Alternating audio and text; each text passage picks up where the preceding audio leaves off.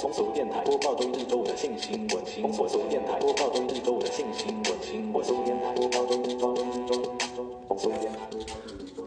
六月二号风俗电台，今天讲两个也是跟台湾，就台湾发生的新闻。可是讲一讲，就觉得这些排列组合之前都讲过了，都是一些老新闻。可是就是冷饭重炒，然后就第一个是野外的，就有网友拍到龟山区有一个凉亭，然后有穿着制服的一男一女在做，就是疑似是交配的动作。然后呢，就是这个影片露出之后，影片呃，警方就决定要调阅监视器，然后通知两人到案厘清，然后再决定要用公然猥亵作罪或是这个妨碍性自主相关的罪嫌去就办哦，我就觉得太无聊了吧？这样。不过就是道，可能警方的想法跟舆论的想法，跟我们这些可能对于性的这个。权利的角度的想法就不太一样，所以我也只能把这个新闻就是这样念出来，这样子。比如说，网友就留言说：“这个发情就公众场合弄起来了，野生动物交配都这样，或者是只能说女生要保护好自己。然后，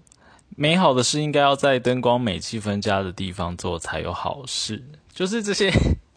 这些可能主流的论述，舆论会觉得应该是那样，就是我看了都会就知道头皮发麻，或者觉得，可是他他们他们听到我们这个节目，应该也会头皮发麻，就是说，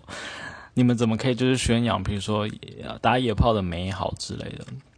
我们就这三个留言来回应好了。野生动物交配都这样，那那又怎么了吗？难道人类就是一定要比野生动物高尚才叫人类吗？或者是说？我们怎么不反思？有一些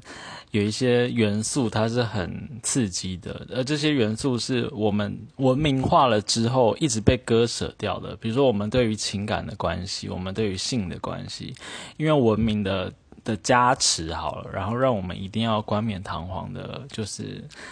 符合一些社会的一些道标准。可是这个标准就是谁定的标准，或者哪个国家？有不同的风俗文化等等的，就是都可以在讨论啊，就不一定就是野生动物交配的方式就不好。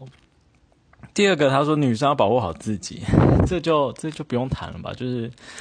这这女女性主义者听到也会生气吧？就是说，为什么就是两个人在野外打野炮，就是偏偏要就是特地去提醒这个提醒，就是有上引号跟下引号提醒这个女性要保护好自己。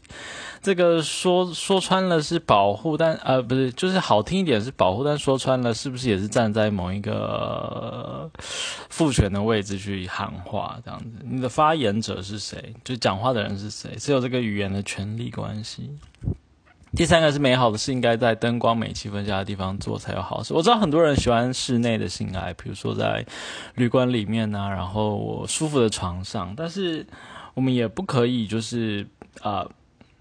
忽略掉有一部分的性爱是追求野外的、野外的元素、刺激的元素。这个我们之前在这个渔光岛的新闻那一集里面就有详细的谈过了嘛。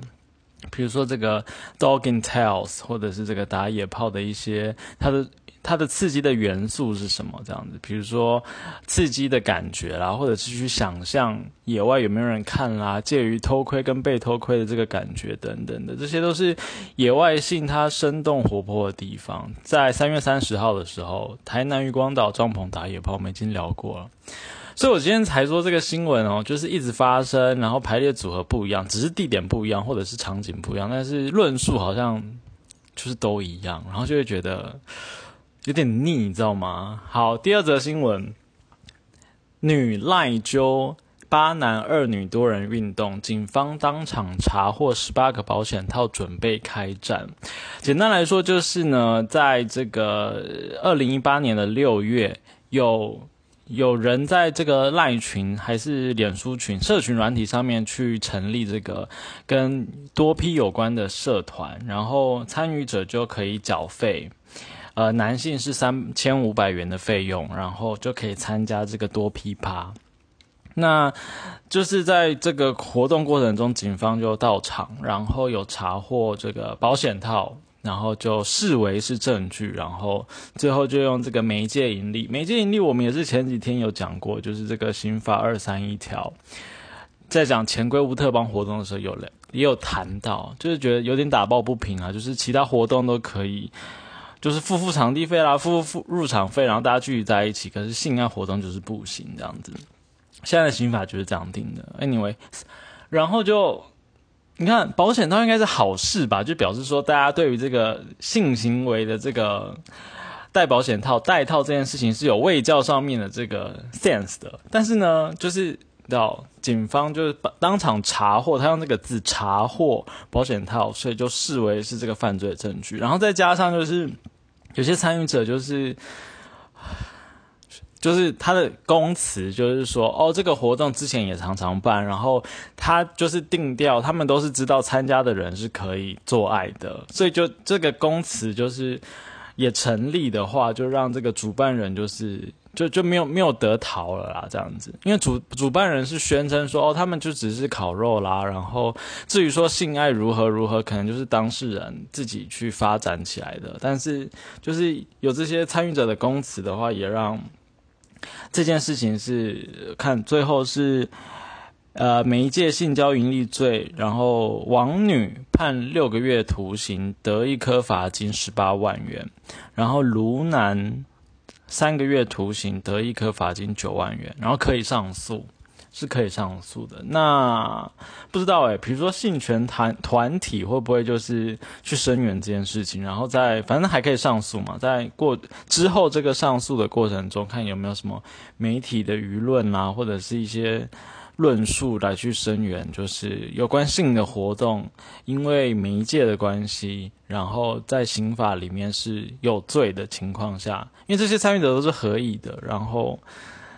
可是就是现在的法律是不允许的，所以，所以就是今天就是这两则新闻，其实就是。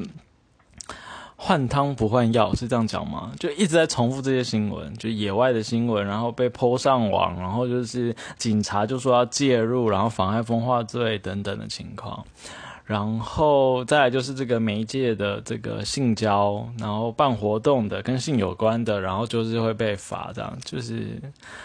一样，就是重复这些主题。不过就是因为都是在这两这两天上新闻的议题，然后。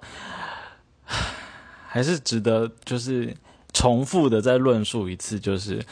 我们这边的立场是什么，或者是这这个虽然是犯法的背后，但是他可能有一些反思的地方是什么，就再一次讨论出来。这样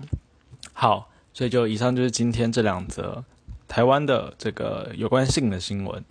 然后就一样再宣传一下，就是六月四号就满一季，就是我们开播以来就满一季。然后最近有在网络上面有这个网址是可以填问卷，但是我发现好像其他的平台，比如说这个 Spotify 还是这个 Apple Podcast，好像没有办法直接点超连接，那贴网址上去。点不进去的话，好像有点麻烦。所以，如果你对于我们的节目有一些的想法，想要回馈的话，其实也可以下载 First Story，就很简单，它是一个 App，F I R S T O R Y，然后可以直接搜寻风俗，因为那个店可能打不出来，就风俗就好，然后找到这个这个。这个频道之后就可以发讯息给我，也可以用透过讯息的方式来跟我就是联系，或者是给一些意见啊，或者是一些想说的话啊，都可以这样子。好，那我们就明天见喽，拜拜。